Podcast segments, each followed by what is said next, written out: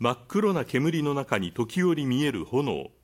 火事があったのは札幌東区岡玉町にある機械などを製造する工場です。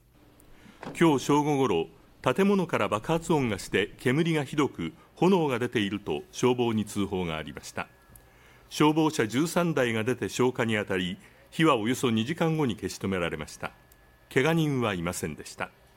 警察と消防が火が出た原因を調べています。